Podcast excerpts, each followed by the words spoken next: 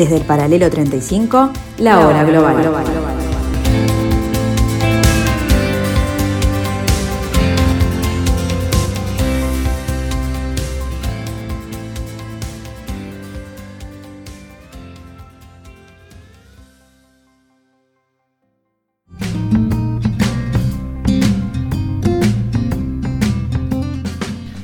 el país más pobre de América, la revolución esclava más emblemática de la historia, además, la única exitosa. 20 gobiernos en 35 años. Para muchos, un Estado fallido, pero década tras década, después de cada protesta, de cada levantamiento, se vuelve al redir electoral a buscar en cada nueva elección el camino exitoso. Nada más lejos entonces de ser fallido, más bien una empecinada nación que persiste en querer existir.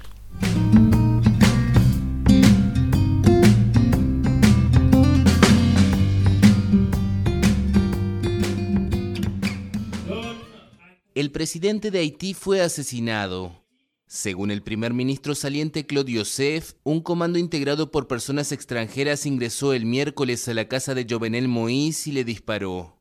La esposa del mandatario resultó herida en el ataque y fue hospitalizada. Moïse ha gobernado el país más pobre de América por decreto, después de que las elecciones legislativas previstas para 2018 se retrasaran.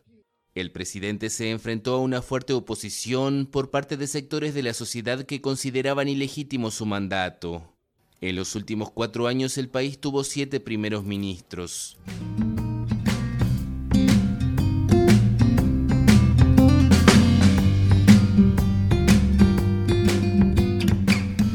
Henri Boisroland, haitiano, nacido en Puerto Príncipe, profesor, coordinador del Comité Democrático Haitiano, eh, con, asentado ahora en Córdoba, en Argentina, cumpliendo funciones pedagógicas como docente de la Universidad de Córdoba, autor de La Revolución Haitiana, una contribución para superar el olvido y trabajos sobre la negritud del país caribeño. En sus palabras, Haití es un pedazo de África en América.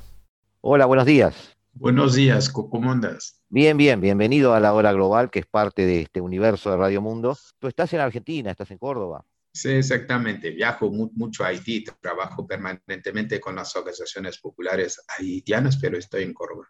Eh, tú sos coordinador del Comité Democrático Haitiano. Te convocamos, Henry, por, porque obviamente en estas, en estas horas lo que hay son muchos titulares, pero pocos datos reales este, ha sido asesinado eh, Jovenel Moisé, el, presidente haitiano, en su residencia, aparentemente por un comando de mercenarios o algo similar a eso. Pero lo cierto es que nadie sabe muy bien este, qué, qué, sucedió. En el caso de Jovenel Moisé, a mí me sorprendió que este presidente eh, fue, fue es, eh, salió de una familia de no demasiados recursos, aparentemente. fue un empresario que se, hizo un poco desde abajo, este, llegó a ser miembro de la Cámara de Comercio, elegido presidente de la Cámara de Comercio e Industria del Noroeste, eh, fue secretario general de la Cámara de Comercio e Industria de Haití, eh, fundó una empresa que tiene que ver con energía solar y eólica prácticamente en 10 comunas del departamento del noroeste, eh, ayudó a crear una zona de libre comercio agrícola en Haití, llevó más de una docena de proyectos adelante es decir, es un Jovenel Moisé que muestra eh, cierto éxito empresarial, pero además con pies en la sociedad haitiana. Sin embargo, después recibimos una imagen de un gobernante autocrático que gobierna por decreto, que se presta a relaciones que están muy cercanas a la corrupción, que, no enfrenta eh, el poder oculto en Haití, que son las familias y los empresarios. ¿Cuál es el Jovenel Moisé real? Bueno, ha dicho varias cosas que son reales y otras no tan reales. No todo lo que se ve es exactamente lo que es. Si yo me quiero parado acá, veo el sol adelante mío y me quiero parado, a la tarde veo el sol atrás, yo digo el sol se ha desplazado. Hay que ir un poquito más a fondo para ver qué es la Tierra que ha girado. En el caso de Jovenel Moïse, vamos a empezar con algo. La región del noroeste del país es una de las regiones más empobrecidas.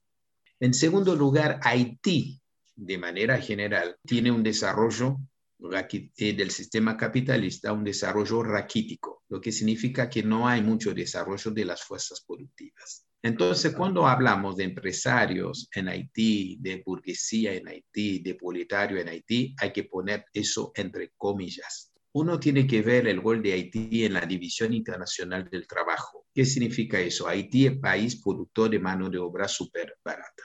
Es decir, Haití no es solamente un país periférico, es un país periférico de la periferia, ¿no? Es un primer tema. Entonces, hay un marketing que vendió ese Jovenel Moïse. Y está la realidad. Jovenel Moïse, de alguna manera, fue, digamos, el testaferro eh, que otros pusieron adelante. Eso es un primer tema. No hay tal poder económico. Incluso hay gente que lo conocía, que sabía que tenía muchas deudas, etcétera, etcétera, hasta cuando se casó con la mujer allá. Es decir, no es cierto esta imagen. Incluso la famosa empresa bananera de él, Agritrans, que supuestamente exportaba bananas a, Alemania, es una farsa. Cuando uno va al terreno ese ve que no hay nada, son cabritos que corren. Fue, fue un montaje para vender una imagen de un empresario exitoso.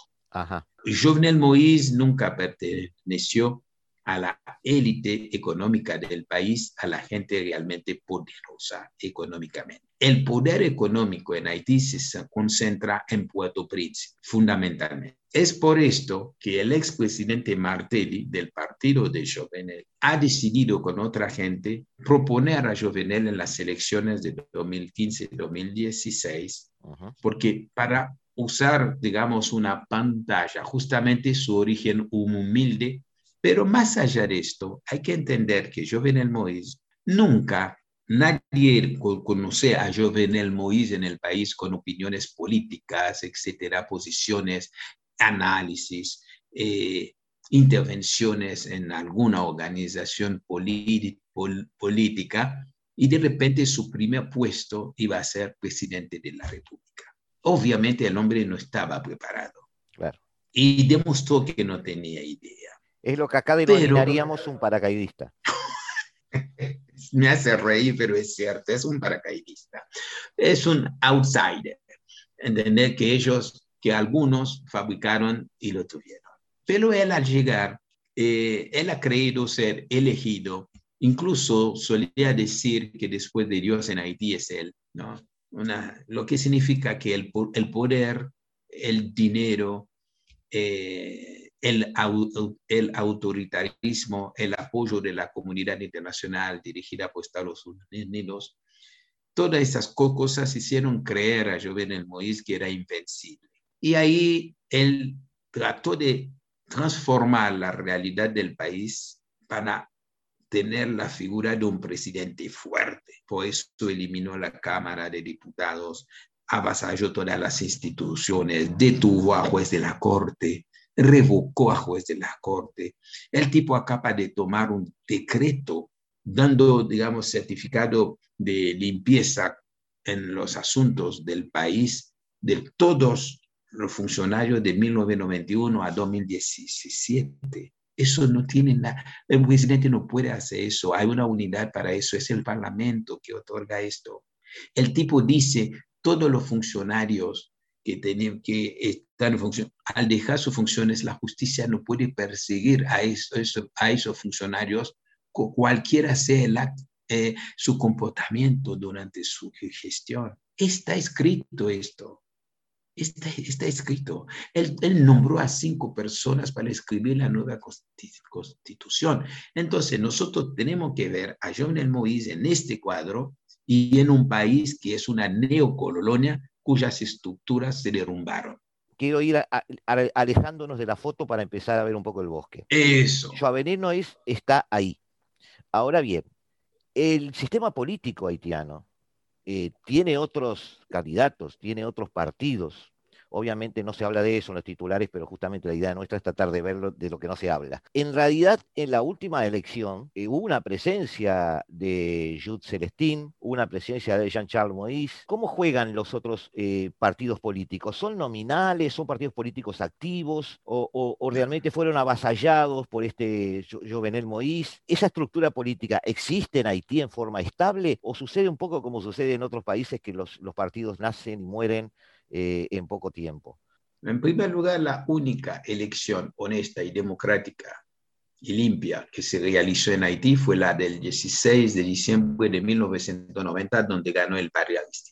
Después todas las demás fueron farsas. Y la de la, elección de 2010-2011, donde salió presidente Martelly, Martelly no, no tendría que salir el resultado electoral que se dio, Martelly salió cuarto o quinto en la embajada norteamericana que dijo que no estaba de acuerdo con el resultado electoral del Consejo Electoral haitiano. Empezó empezaron los disturbios en el sur y después en la capital. Clinton y la señora Clinton, en aquel momento secretaria de Estado, fue a Haití e impuso a Martelly en el balotaje. A partir de ahí, el PHTK, el partido de esa gente de Martelly y de, y está en el poder desde 2011 por imposición de los Estados Unidos. Después no organizaron elecciones. Esas son selecciones, como decimos allá. Es mentira. Por ejemplo, Jovenel no ganó así. No es así. No se puede considerar elección lo que sucedió en el 2015-2016. Es por eso la inmensa mayoría dia rechazó. Incluso oficialmente se dice que participó solamente el 12%, el 18% del electorado. Somos un padrón de 6 millones 200 mil. Jovenel dicen oficialmente que un millón menos de 600 mil. Exacto. No, que millón, no. Menos de 600 No, no, en total, en total, en total le decía. Un ah, millón, eso. Ah, un millón cien mil votos en total, más o menos. Y Jovenel Moïse tuvo eh, 600 mil, casi 600 mil. Pero Aún, en esas elecciones participan otros. Esos otros no son funcionales a estas elecciones, pero eh, pueden significar en un futuro una oposición seria o una, un elemento ideológico estable que pueda dar una alternativa para Haití, o simplemente son actores de reparto que no tienen un futuro. No, lo que pasa hay que ver. Como yo te decía recién, si hablamos de clases sociales en, en Haití, en términos que ustedes manejan, hay que hablar entre comillas. Claro. Por ende, los partidos políticos son representantes de sectores sociales de intereses concretos en la sociedad. Ahora, en Haití, al ser un país con poco desarrollo económico, fuerzas productivas limitadas, evidentemente hay un reflejo de esto en las estructuras, que sean políticas, sociales, etc. Hay partidos que van desde la extrema de derecha hasta la izquierda. Hay partidos. Hay un montón que no tiene nada, que es una persona con sus enemigos. Y generalmente muchos de esos partidos son creados por la gente de poder real económico para poder dar impresión de, participación. Por eso va a haber 56 candidatos a presidente, 30, pero de esos 56 habrán realmente 4 o 5 que tienen cierto peso electoral.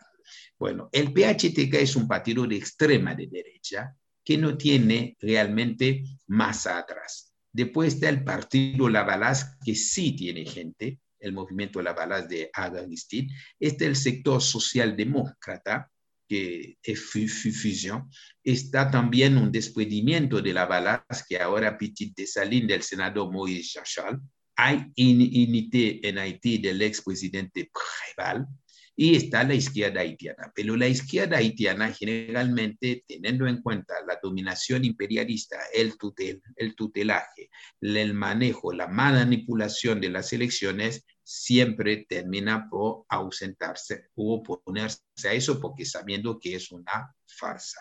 Después todo lo demás es puro decoro, es puro bla bla. Solo, solo para, para, ubicarla, porque tengo el nombre aquí, pero no tengo la relación con lo que usted acaba de decir. Usted quizás habló de la sigla del partido y yo me perdí un poquito. Jude Celestín, ah. ¿dónde está? Jude Celestín es del partido del expresidente Preval que se llama INITE. ¿Sí tiene algún apoyo? Sí tiene algún apoyo. Sí, no, no, no. Tiene apoyo, tiene plata, tiene, tiene apoyo, incluso en las dos últimas elecciones, tanto la que ganó Martelli como la que ganó Jovenel Momois, teo, teo, teóricamente es el que había sacado una cierta cantidad de votos junto con la señora Maneniga frente a Mateli en el 2010-2011 y Moïse Jean-Charles. Moïse Jean-Charles teóricamente había sacado buena cantidad de votos, pero los norteamericanos lo desplazaron. Claro. Entonces, el Consejo Electoral da lo que él quiere. De acuerdo, este, teniendo en cuenta, digamos, de todas formas, este, dándole la razón en eso, no, no, no, no tengo por qué dudarlo. Eh, mis, mis preguntas iban así en esos partidos de oposición hay cierto material que permita gobernar eventualmente. Si, desapareciera el partido gobernante de un día para el otro, eh, habría quien podría tomar una alternativa en Haití, Porque también existe el peligro de que esos partidos tan desarmados, si no estuviera Jovenal Moïse, eh, quizás ascendiera a un poder alguien que tampoco estuviera preparado.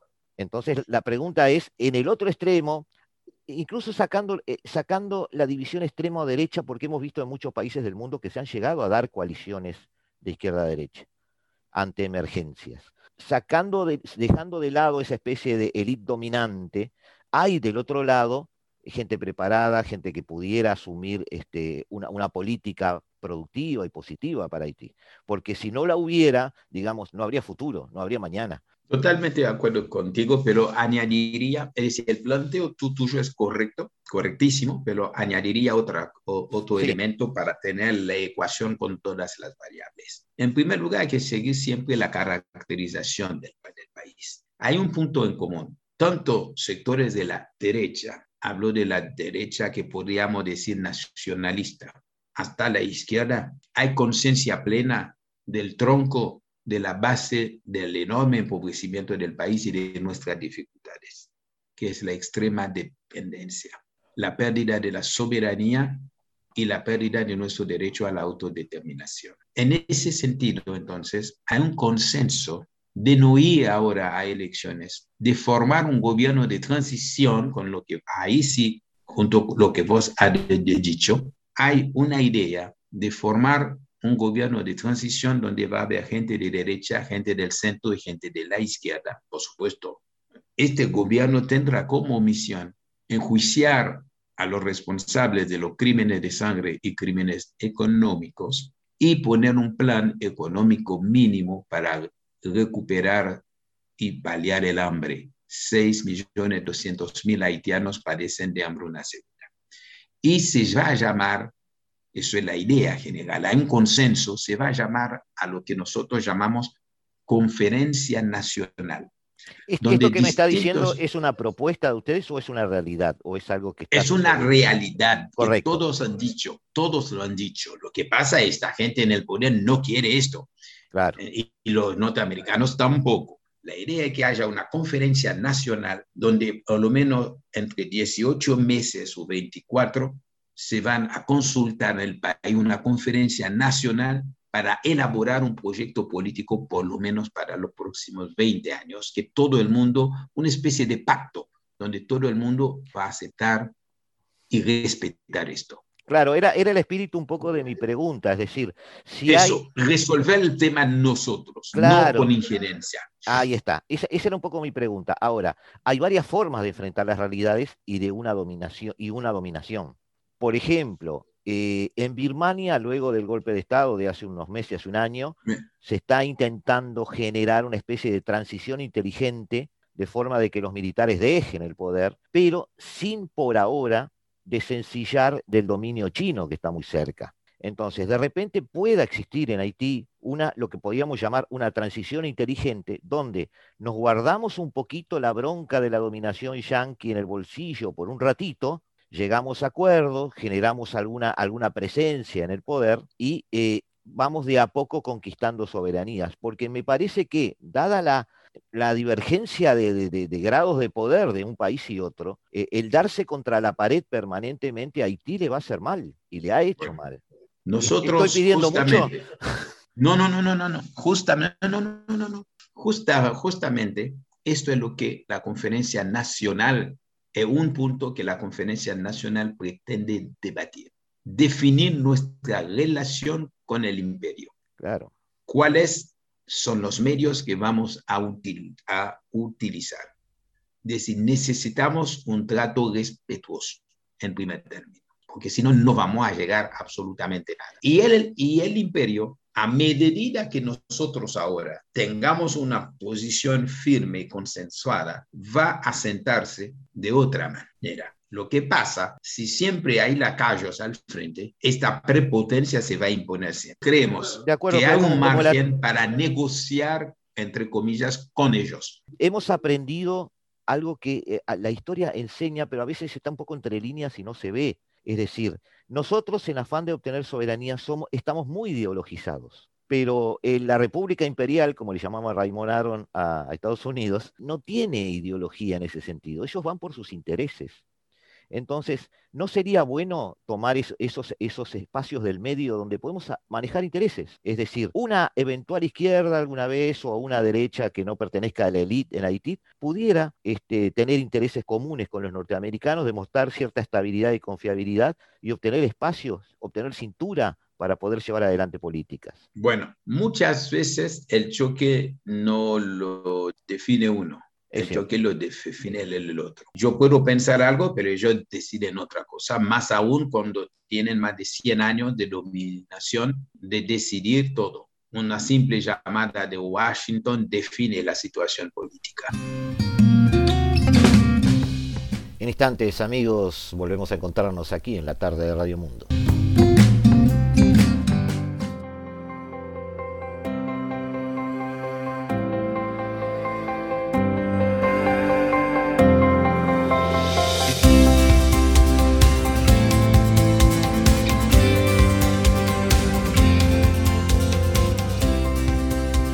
Desde el paralelo 35, la hora global.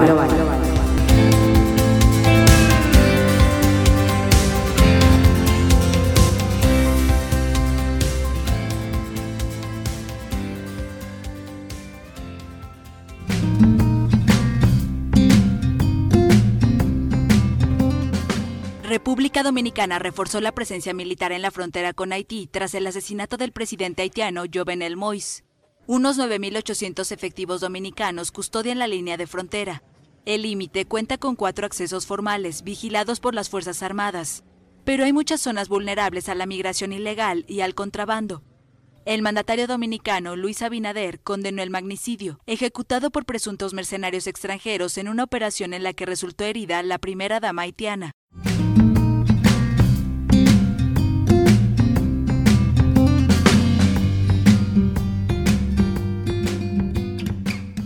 La política para nosotros no es el arte de lo posible, es, digamos, un combate. Si no, no, entenderíamos la importancia de nuestra historia. Hemos podido vencer a la esclavitud en un momento donde la esclavitud era hegemónica. Era impensable que en un lugar se podría haber vencido a las tropas de Napoleón, haber hecho la primera revolución antiesclavista victoriosa y la, única en la historia, ¿no? antirracista, anticolonial, antiesclavista, por ende anticapitalista también, teniendo en cuenta que la esclavitud es una piedra angular importante en la acumulación originaria del capital. Dos años después asesinaron a Desailly, pero esta revolución triunfó. Hoy por hoy hay el desarrollo de la lucha de clases en Haití, el desarrollo de la lucha, si uno interpreta Haití fuera de esta historia, pierde algunos elementos de nuestra realidad, que son muy particulares. Haití es un desafío a los paradigmas del eurocentrismo, a los paradigmas de la modernidad. Si uno analiza solamente Haití a partir de esos paradigmas, se va a perder muchísimas otras cosas.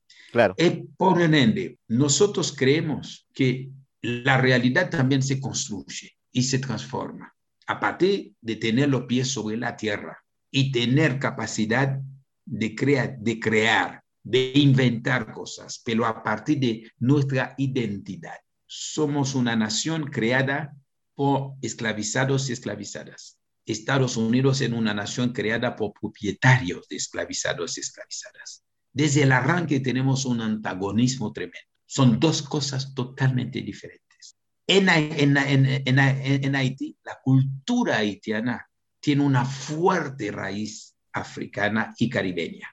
Más allá de la influencia norteamericana, ah, de Francia, etc. Usted, usted, mismo lo definió como African América en algún momento. sí, ¿entendés? Entonces, Haití es un pedazo de África en América. Como bien dijo Kemiseb Seba, Haití es la meca para el mundo negro. Como los musulmanes van a la meca, entonces los negros en el mundo tienen que ir ahí hay una parte, esta particularidad hay que tener esta, esta particularidad en, en, cuenta a la hora de analizar y proponer. Con eso, ¿qué, ¿qué quiero decir? Somos conscientes que nadie en este momento en Haití, ninguna organización tiene fuerza suficiente para imponer alguna solución. Hace falta una coalición como para vencer a la esclavitud hago comparación no para demostrar, sino para ilustrar algo, para ilustrar algo, como para vencer a la esclavitud, los esclavizados rebelados tuvieron que unirse con los affranchis, los libertos. Era necesaria esta unidad para vencer, si no, no hubiéramos podido vencer a las tropas de Napoleón. Hoy por hoy hay concesiones ideológicas que hay que hacer, hay ciertas concesiones que hay que hacer en pro de una unidad para reconstruir este tejido social destruido. Pero hay una cosa, hay leyes que están actuando. Estamos asistiendo al derrumbe de las estructuras de dependencia del neocolonialismo. Eso no hay forma. Los Estados Unidos pueden mandar sus tropas mañana, como dicen que van a mandar 10 mil, vamos a ver qué decide el Consejo de Seguridad hoy, ¿entender? Pero yo le aseguro, hermano, los problemas van a seguir, vamos a resistir, no vamos a... Es decir, no hay posibilidad de reformular esto. No hay posibilidad, no hay parches posibles, como si tuviera un pantalón roto en distinto lado, por más parches que puede ser, se te va a romper, no te va a durar. Y yo creo que cierta inteligencia del imperio, por ejemplo, cuando se dieron cuenta que los Duvalier no podían seguir más, ellos mismos facilitaron la, la salida de Duvalier. A eso, a eso, a eso, me, a eso me refería, mostrarles la conveniencia de determinados pasos que no necesariamente... Yo creo que lo están bien viendo. claro, que, no necesariamente... están viendo. Hablemos en el idioma de, Estados Unidos, digamos. No necesariamente ceder en esto y generar un espacio de consenso implica que Haití sea una nueva Cuba. Para nada. Es decir, no, no, ese, no, ese, es un, temor que tienen cualquier este, norteamericano. Eh, ¿Cómo ve usted la presencia de Claude Joseph ahora? Porque no, no, eh, eso es un farsante. Incluso, no, no, la pregunta tiene dos, puntas. Es decir, Claude Joseph ejerce el cargo en forma interina. El lunes, Ariel Henry había sido nombrado próximo primer ministro y el miércoles asesinan a, Jovenel.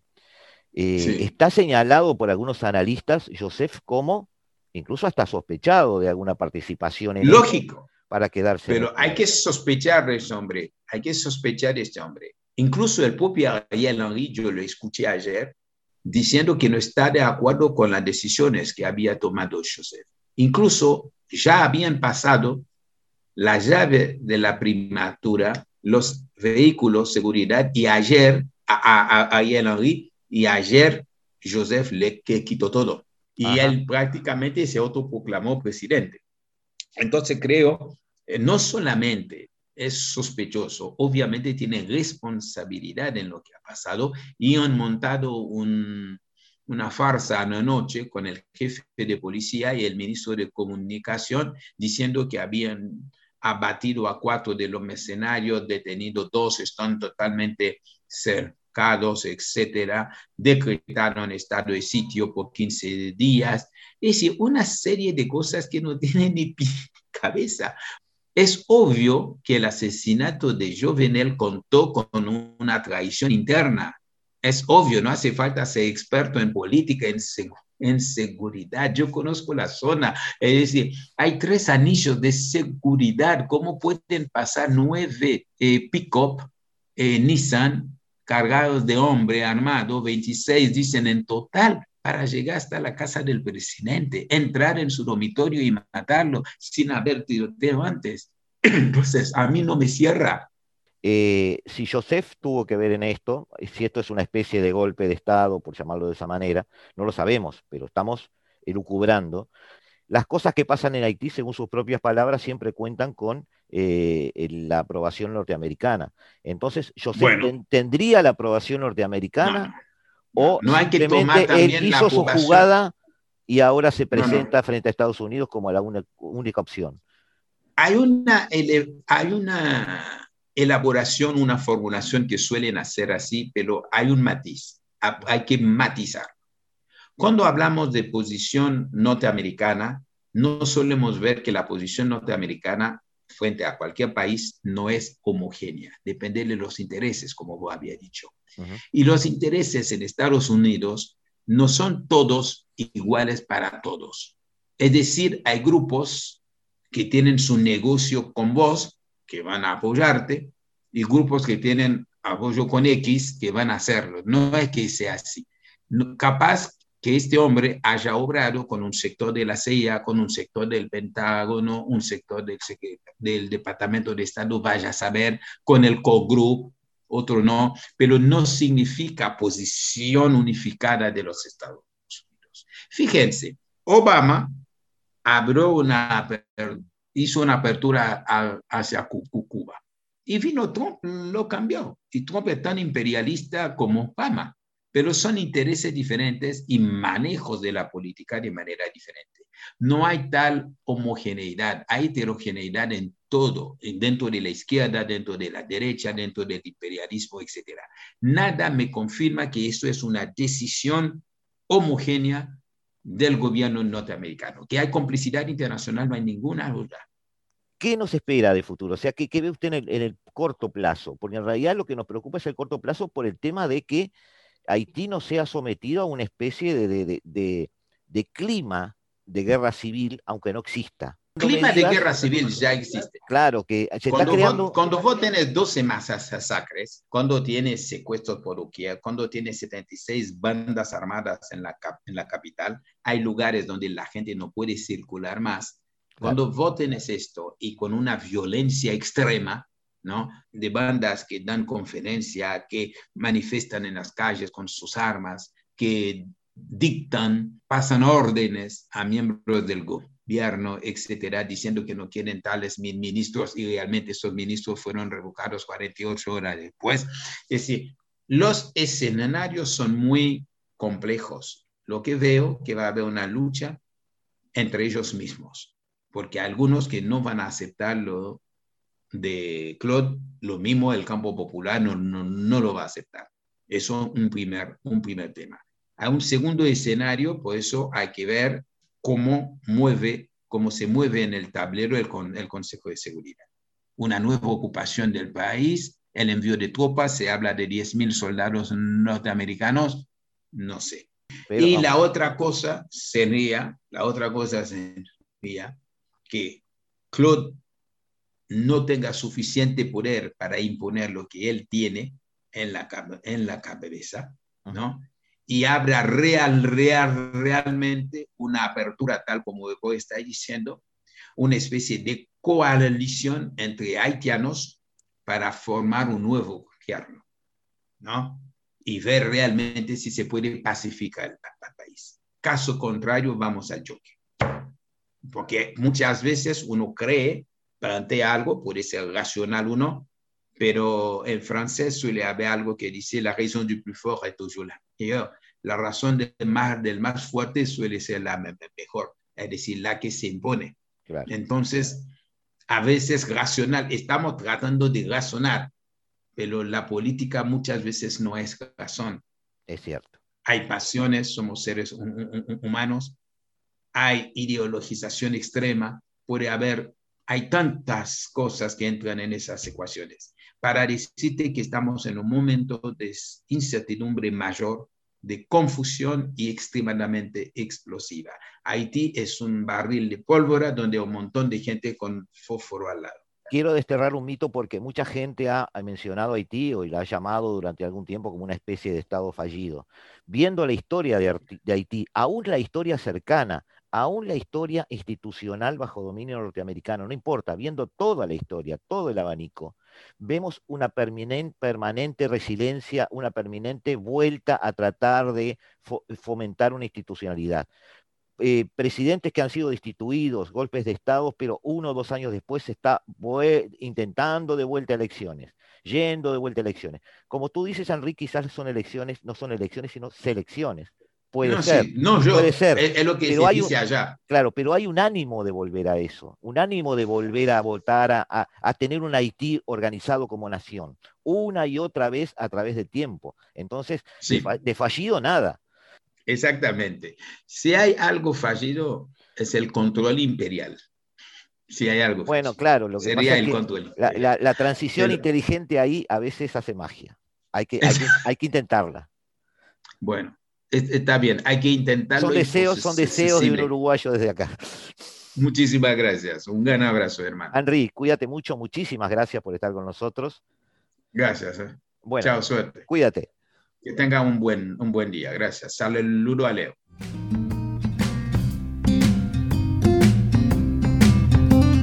En minutos amigos seguimos en este programa especial hoy dedicado a Haití, dedicado a ese perfil particular de este particular país del Caribe que ha sufrido un magnicidio en las últimas 24 horas.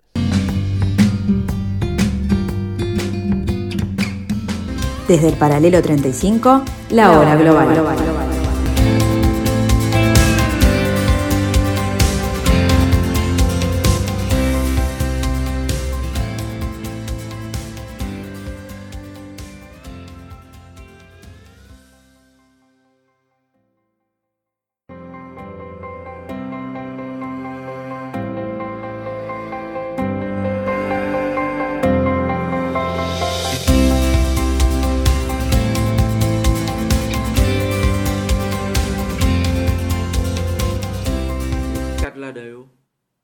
mercenarios implicados en el asesinato del presidente de Haití, Jovenel Moïse, fueron ultimados el miércoles, mientras que otros dos fueron detenidos, según informó la policía a menos de 24 horas del magnicidio.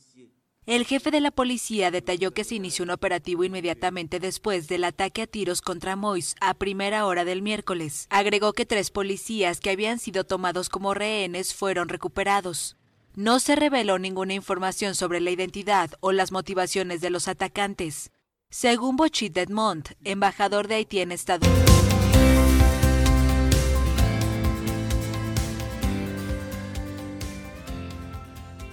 Recibimos otra vez a Rodrigo Melgar porque han sucedido en las últimas horas algunos eventos internacionales que tienen que llamarnos no solo en cuanto a nuestra atención se refiere, sino a meditación sobre un país, Rodrigo, que ha sido sindicado en los últimos tiempos como el país más pobre del mundo. Haití ha sufrido un magnicidio. El presidente haitiano, Jovenel Moise, eh, ha sido asesinado, aparentemente por este, un comando mercenario, según el primer ministro, Claude Joseph. Más allá de eso, lo relevante es que eh, un presidente polémico ha sido asesinado en un país que ha tenido muchísimos problemas de estabilidad política, ha tenido 20 gobiernos en 35 años. Para muchos es, un país fallido. Bienvenido, Rodrigo, ¿cómo estás? Bien, gustado, por suerte, verdad, un gusto como siempre estar acá con ustedes. Y bueno, primero que nada, quería un poco abordar el tema del, ya que estamos, el tema de la idea de Haití como Estado fallido. Yo creo que en realidad em, la lectura un poco de los Estados fallidos tiene un sesgo muy determinista, al cual a mí no me gusta suscribir, ¿no? Em, yo qué sé, por ejemplo, pensemos en, en, si bien es verdad, como decías, que Haití ha atravesado una serie, digamos, de, mm, bueno, de gobiernos autocráticos, eh, democracias inestables, eh, golpes de Estado, militares, populismo en realidad autocrático.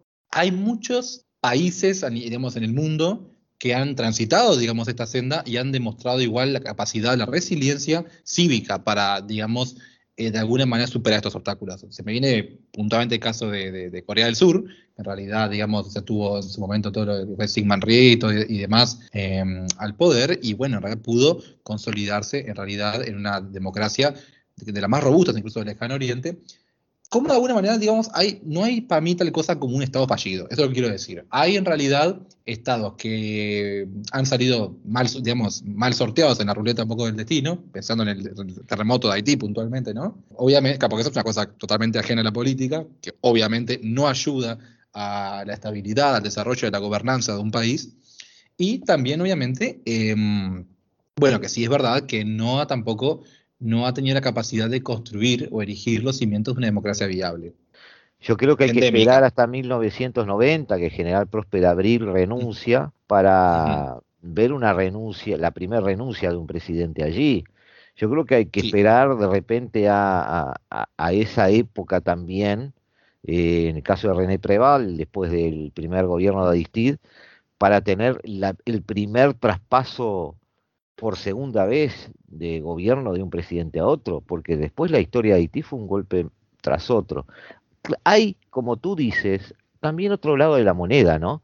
Más allá de que un golpe se estaba dando tras otro, que ningún presidente llegaba a su periodo final de gobierno, hay una insistencia a través de las décadas en seguir apostando a construir o intentar construir un sistema electoral. Y eso hay que reconocerlo. O sea, no hay un acostumbramiento cultural a la dictadura. Claro, parece que yo una cosa que en realidad yo al revés encuentro como síntoma de resiliencia cívica en la población es que han habido varios intentos en realidad, de alguna manera, de efectivamente eh, experimentar con la democracia. O sea, hubo una afán en realidad por parte, digamos, de un amplio espectro, digamos, cívico de la población que se afanó en lograr esto. O sea, como bien ponías el caso, tenemos, bueno, históricamente, tenemos entre el 57 y el 86 el gobierno de Papa Doc y después de Baby Doc, o sea, de los Duvalier.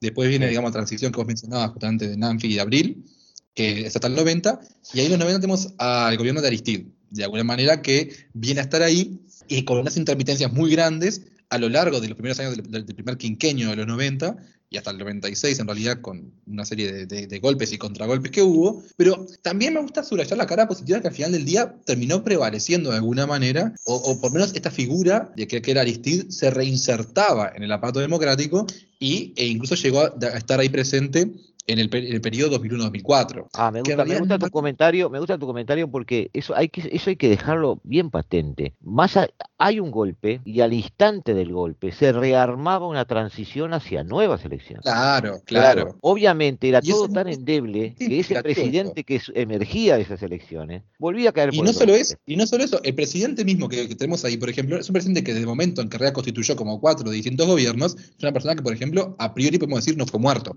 Porque eh, no, fue que los golpistas tuvieron que recurrir, por ejemplo, a una solución, digamos, del estilo, em, no sé, o sea, digamos, de remover a la persona, digamos, o sea, como, como obstáculo, o sea, digamos, de forma definitiva, que había, había incluso, incluso, digamos, en el momento más oscuro de una democracia, que cuando se gesta un golpe de Estado, incluso allí podemos ver de alguna manera el germen de una democracia que buscaba, luchaba por sobrevivir, me parece. Es como que de algún punto, y eso me parece tan turbio de alguna manera o tan, digamos, nefasto de este último hecho, y es que el magnicidio este, en ese sentido, está eh, dando un paso que sí es en algún sentido inédito en la historia reciente haitiana. Y eso es lo que me parece, digamos, a resaltar de este último suceso más reciente.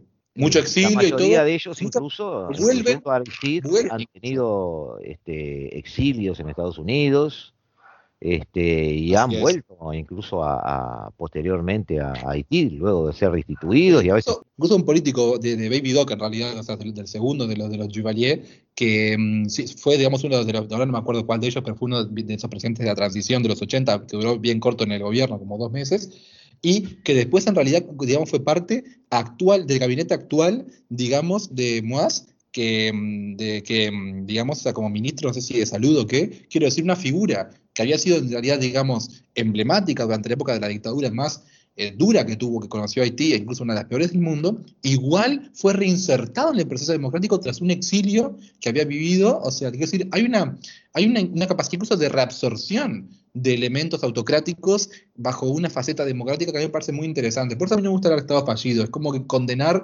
todo intento de democratización de un país y me parece que es muy injusto a veces. Sí, sí, este, quizás te esté refiriendo a Henry Danfi, Sí, Nanfi fue, en realidad fue y volvió con, una especie de, una, sucesión de golpes que quiso hacer, digamos, como, como a, la golpe bueno, como quien dice, pero era otra figura que ahora no me estoy acordando el nombre, pero sí, digamos, uno de estos presidentes, digamos, de los de, estas transiciones. No fue ni fin ni abril, pero fue, me acuerdo, uno bueno, de... Bueno, Erfa Pascal Puyo, eh, la jefa de la Suprema Corte, estuvo unos meses, eh, fue, luego de entregar el poder, fue juzgada, fue condenada, se exilió en Estados Unidos, volvió a Haití y hoy sigue siendo parte de la cultura, de la sociedad política haitiana. Así es.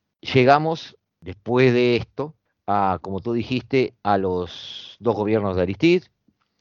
Estamos ya en el siglo XXI. Eh, René Preval por segunda vez este, es presidente. Eh, en el 2010 hay un gran terremoto que cambia toda la situación de Haití.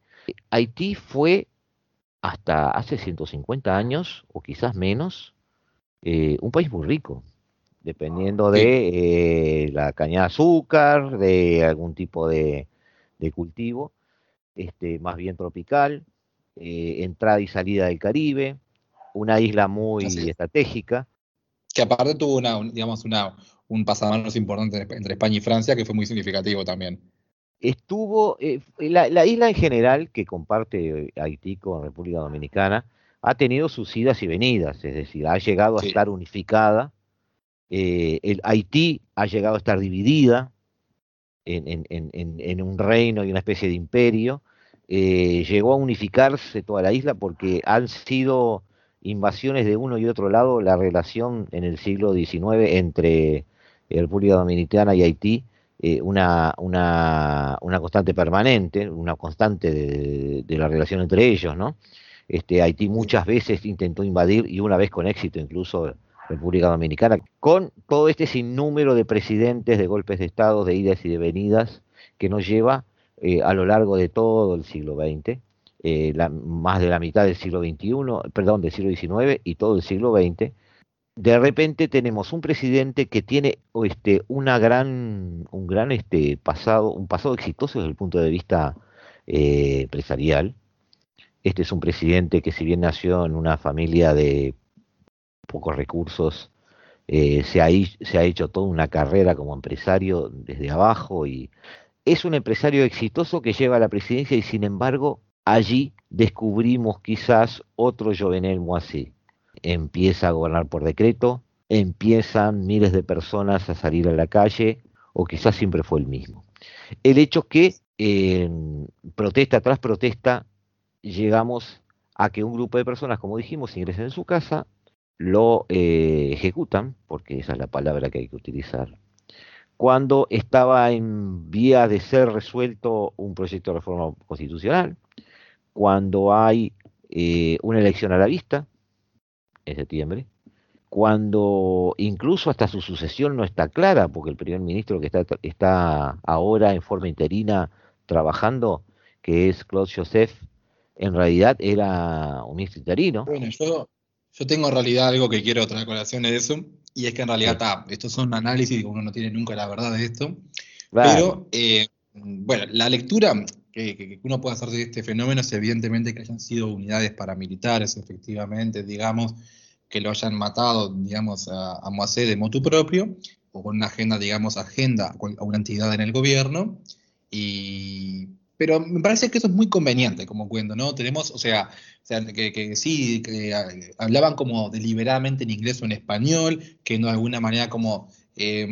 em, buscar hacerse desentender de la escena política local, pero me parece que hay una lectura que también podríamos hacer, y es que podemos aventurarnos a incluso tal vez decir que Claude Joseph, en tanto que, que ahora está como, primer, como presidente también actuante, así como primer ministro, tal vez haya utilizado esto como una maniobra para ganar poder. Hay una, un autor, Milan Zvolik, que él em, eh, acuña toda una, una, ¿cómo llamarle? Más que una teoría, es un modelo de, digamos, de, disputas, de rivalidades, digamos, dentro de una élite autocrática. Y una de las cosas que él señala, que digamos, dentro del modelo, es, em, digamos, justamente lo que son las gestaciones, bueno, de los golpes de Estado y, em, bueno, lo que son las pugnas entre las estrellas en ascenso y el autócrata que busca consolidar su poder.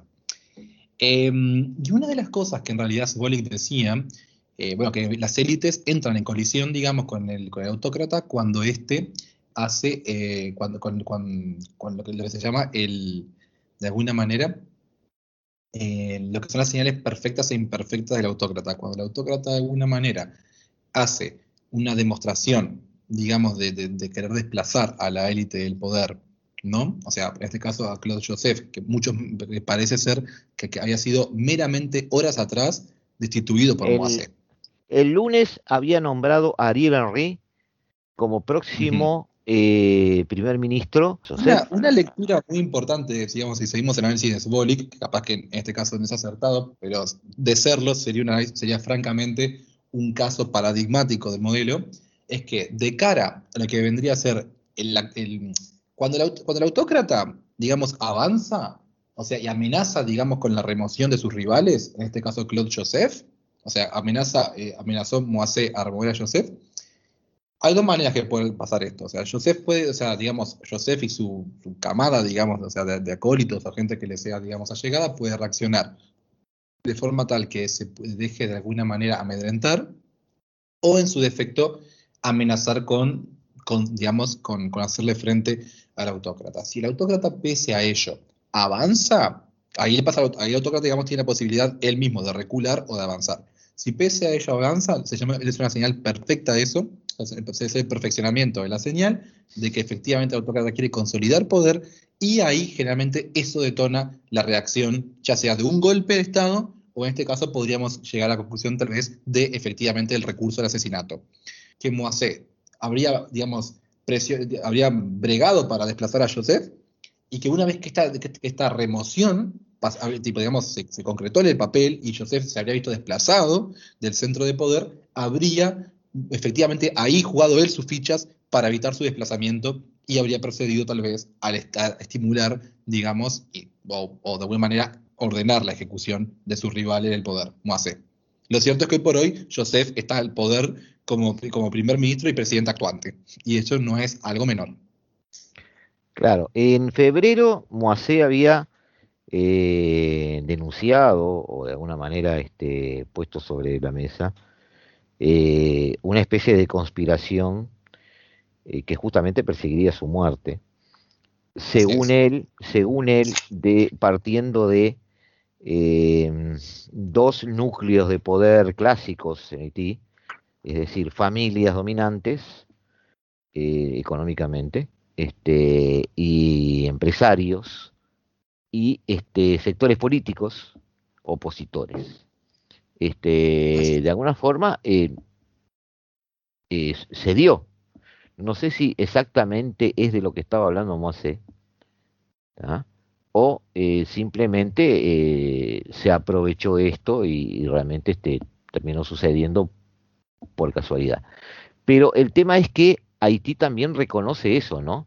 La división del poder que nunca está totalmente en manos del gobernante.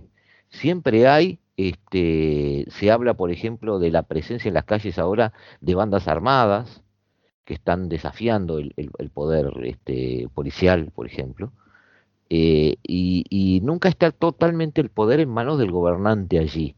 Eh, siempre está como difumado ese poder. Hay grupos de poder a nivel empresarial, a nivel familiar, a nivel de grupos políticos, a nivel de bandas armadas. Este, es un país complicado, Rodrigo sin duda. No, y es normal en realidad que surjan señores de la guerra o cuasi estados, dependiendo de la tipología que, que se tome, digamos, cuando el, cuando el poder central no, no, ejerce una autoridad efectiva sobre el control del territorio. Hay ejemplos, hay, hay digamos, tenemos en, demasía, desde las FARC hasta, el ISIS, ¿no? Pero, pero sí, o sea, no, es, no es de extrañar, digamos, que en Haití donde, digamos, donde tiene una, autoridad central erosionada, surjan polos de poder alternativo que ofrezcan, digamos, alternativa a la población bajo su égida. Ahora, desde el punto de vista económico ha perdido relevancia, eso es indudable. Eh, ya perdió algo de relevancia durante el mandato español, eh, luego resurgió, luego al unificar la isla se hizo poderoso, luego al eh, resignar territorio a lo que después iba a ser la República Dominicana, cayó en decadencia nuevamente y finalmente en, este en la segunda mitad del siglo XX inició una espiral descendente. Pero hoy por hoy, eh, geopolíticamente, ¿tiene algún este, papel relevante este, Haití? No parecería, ¿no? Mm. En realidad no, o sea, hay muchos estados en realidad que han, digamos, tenido una posición geopolíticamente de peso en su momento o en su pasado colonial, que tristemente, digamos, por lo que sea que, digamos, el devenir de la historia, tal vez no hayan, digamos, espera un segundo que hace ruido tranquila, así, hace ruido ahora que esto, esto se edita No, porque estaba justo haciendo ruido, entonces se aprovechaba y ya lo editaba. Se, edita, se edita, no hay problema. Se edita, se edita, por eso prefería que ya fuera tipo. ahora, ahora, ahora, después miro la mochila igual, tranqui. Hola, perdón. tranquilo, pasa nada. Bueno, eh, Piquiti Paquit Pum, retomo. Hay, hay naciones, digamos, que han tenido un pasado colonial o un, o digamos, un, ¿cómo llamarle? Un, un momento bajo el sol, por así decirlo, o sea, desde grandes naciones tipo el Imperio Español hasta incluso eh, en el siglo XIX, incluso países, eh, antiguas colonias como por ejemplo el México de aquella época, o la Gran Colombia, o sea, hubo países que tuvieron, que gozaron en su momento de gran poder o proyección regional, que, bueno, por los avatares un poco de la historia y la, coyuntura política internacional y propia, fueron mermando su poder. Haití, eh, cuando concreta su independencia y todo, eh, digamos, o sea, allá, por principios lo que está hablando justamente el siglo XIX, em, por un lado es bastante pionera en la independencia, pero también es una independencia muy sangrienta, particularmente incluso para la época, porque, o sea, recordemos que el contexto es efectivamente en el carácter emancipatorio de Haití, hay, digamos, una genuina persecución, digamos, del elemento, digamos, de, la población eh, racialmente blanca, que era identificada con un sistema de opresión. Eh, habla, de, parte, de la gran revolución esclavista. efectivamente. que por un lado la primera, de hecho, de su tipo, y además la primera exitosa. Pero, eh, la contrapartida que eso fue hecho acá eh, eh, como intercambio, digamos, o a costo o a precio de una masacre de la población blanca, ¿no?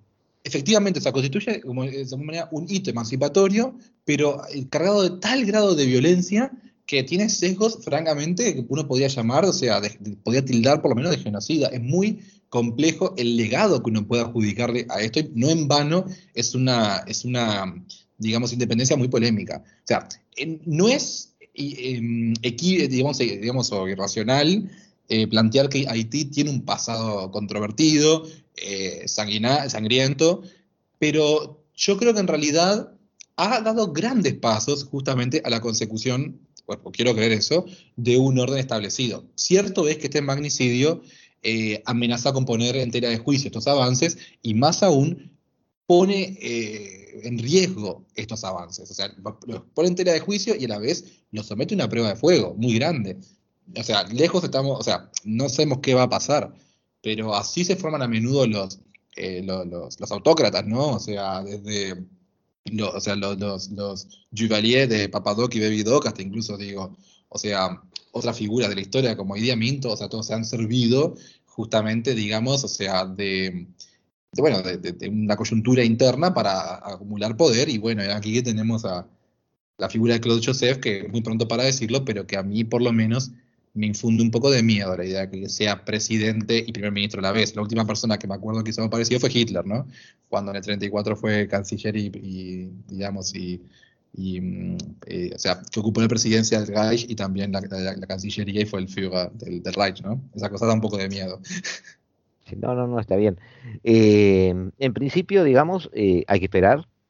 Queríamos tener una, aproximación contigo de unos minutos, por eso ya te, agradecemos, digamos. No sé si queda algo en el tintero, este, pero básicamente quería dar ese pantallazo este, y darlo contigo porque era un apoyo este, intelectual que, yo valoro, digo, porque estoy muy en el aire en este tema.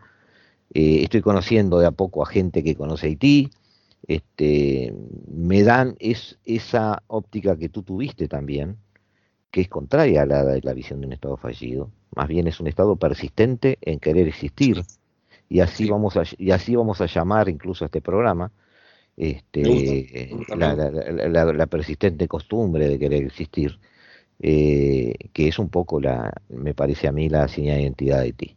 Muchísimas gracias Rodrigo, un gran abrazo. Y Por favor, Gustavo, nos volvemos a ver. Te volvemos a molestar en cualquier momento. Muchas gracias, Una...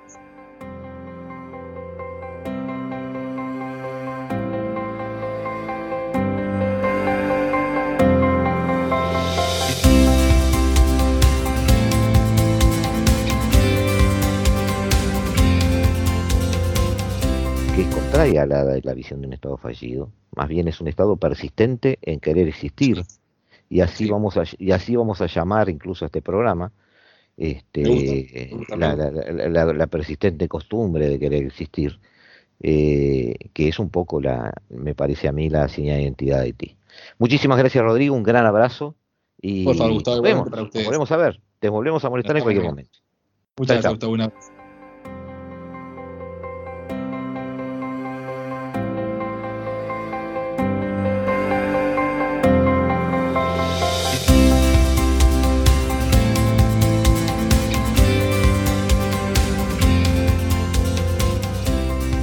amigos, gracias por haber estado con nosotros en este jueves 8 de julio de 2021. Los dejamos con la mejor música del mundo, los dejamos con el mejor analista de la mejor música del mundo, Eduardo Rivero y su Se hace tarde. Nosotros los esperamos el próximo martes. Desde el paralelo 35, la hora global.